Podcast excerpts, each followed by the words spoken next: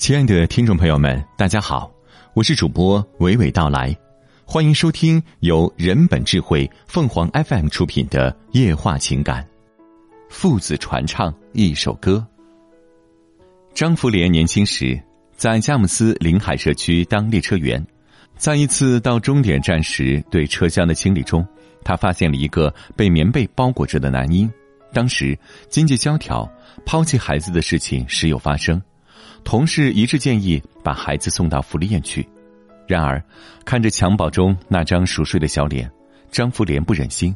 虽然此时他的家中已有多个孩子，并且经济紧张，但善良的他知道不能对孩子不闻不问，于是他不顾同事的劝说，将孩子抱回了家。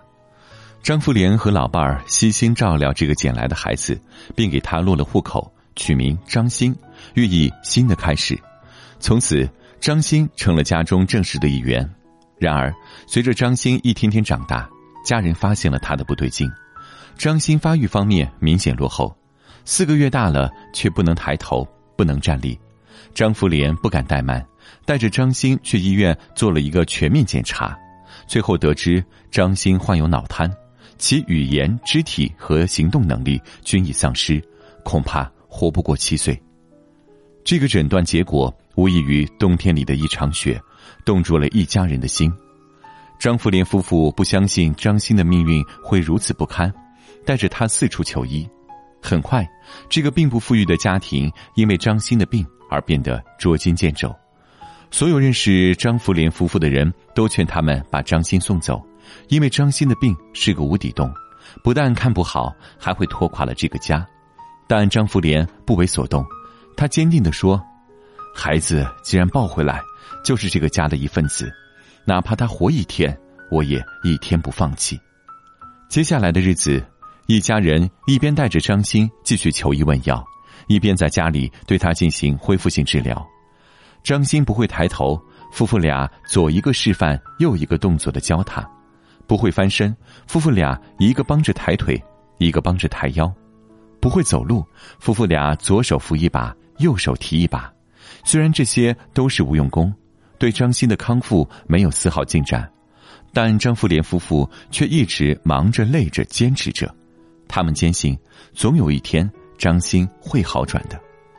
为了能让张鑫接受最基本的教育，张福莲的老伴儿每天背着张鑫去幼儿园，然后手把手的教他写数字、认汉字，日复一日，年复一年。张福莲将满满的爱全都融入到了对张鑫的细微照料中，翻身、按摩、洗澡、喂饭、擦洗。张福莲的工资不高，平日里一家人省吃俭用，但在张鑫看病买药上却毫不含糊。所幸的是，张鑫虽然生活依旧不能自理，却能吃能睡，并有了最基本的认知能力。张鑫一天天长大。